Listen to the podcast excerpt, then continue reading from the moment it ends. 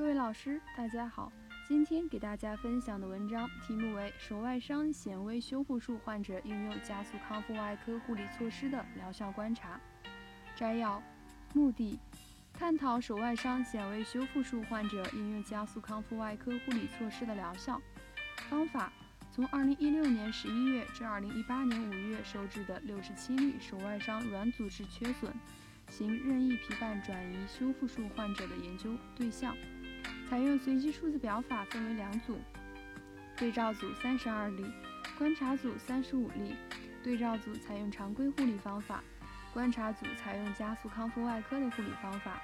比较两组患者住院期间的患者护理服务满意度、疼痛评分、术后功能康复锻炼依从性、住院天数，所有数据均采用 SPSS 二十一点零型统计学分析，p 小于零点零五为差异。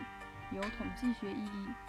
结果，观察组住院期间护理服务满意率、术后一至三天的疼痛评分、术后功能康复锻炼依从性评分、住院天数情况均优于对照组。两组数据比较差异具有统计学意义。结论：手外伤显微修复术加速康复外科为手术期的优化护理，可以提高患者满意度，缩短住院时间，加快患者康复。值得临床推广应用。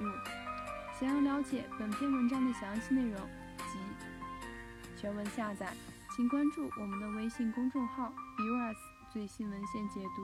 谢谢大家。